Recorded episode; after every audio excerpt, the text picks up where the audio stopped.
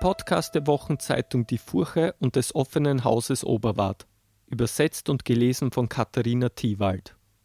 Gesang 16. Drei laufen durch den Sand. Das Ungeheuer. Wir hatten das Meer aus heißem Sand beinahe durchquert und waren schon an einen Ort gelangt, wo man den Widerhall von Wasser hören konnte, das in den nächsten Abgrund schoss, als drei Schatten sich im Laufschritt von der Gruppe trennten, die hier unterwegs war. Sie rannten uns entgegen und alle drei schrien los: Stopp, du da! Dein Kleidungsstil verrät dich, du wohnst in unserer perversen Stadt, du bist ein Florentiner. Oh Gott, die Wunden, die sie hatten an den Armen, Beinen, allesamt vom Feuer. Als er sie schreien hörte, blieb mein Lehrer stehen. Er schaute mich an und sagte: Wart mal, wir sollten höflich sein zu diesen Leuten. Und gäbe es nicht das Feuer, würde ich sagen, du solltest eher rennen als die drei da. Kaum standen wir, holten sie auf und bildeten zu dritt ein Rad um uns.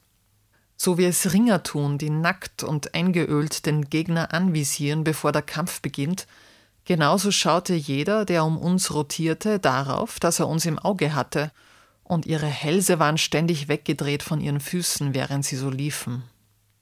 Sag uns, wer du bist, du bewegst dich offenbar lebendig durch die Hölle, riefen sie, und gaben sich mir zu erkennen als hochgeschätzte Bürger von Florenz.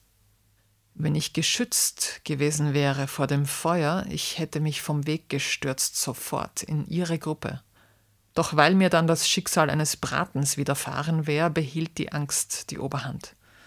So gab ich ihnen zu verstehen, dass ich mit ihnen fühlte und erzählte, auch ich sei aus Florenz, wo man nur Gutes höre über sie. Und ich versprach von ihnen zu erzählen in dem Bericht von meiner Reise in die Dunkelheit. So löste sich das Rad, und als sie flohen, schienen ihre schnellen Beine leicht wie Flügel. Ich folgte meinem Meister weiter. Wir waren gar nicht weit gekommen, als der Sound des Wassers schon so nahe war, dass wir uns kaum verstanden hätten, hätten wir geredet.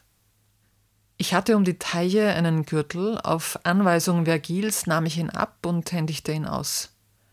Daraufhin holte er aus, hielt Abstand von der Klippe und schleuderte den Gürtel hinunter in den tiefen Abgrund. Es muss schon wieder, sagte ich zu mir, was Seltsames im Busch sein, wenn Vergil ein solches Zeichen setzt. Wie viel Vorsicht sollte man im Umgang mit den Intellektuellen haben? Sie sehen gleich ins Hirn in die Gedanken. Er sagte mir, es zeigt sich gleich, wovon du dir ein Bild zu machen suchst. Einen Augenblick Geduld, er kommt. Es soll ja, wenn was Wahres wirkt wie Flunkerei, der Mensch, solange er kann, darüber schweigen, sonst macht er sich ganz ohne Schuld dran lächerlich. Doch hier kann ich den Mund nicht halten. Ich schwöre, lieber Leser, bei den Zeilen meines Machwerks, dass durch die dichte, dunkle Luft und aus dem Abgrund ich ein Wesen schwimmen sah, das jedem noch so eingefleischten Horrorfan das Blut zum Stocken bringen würde.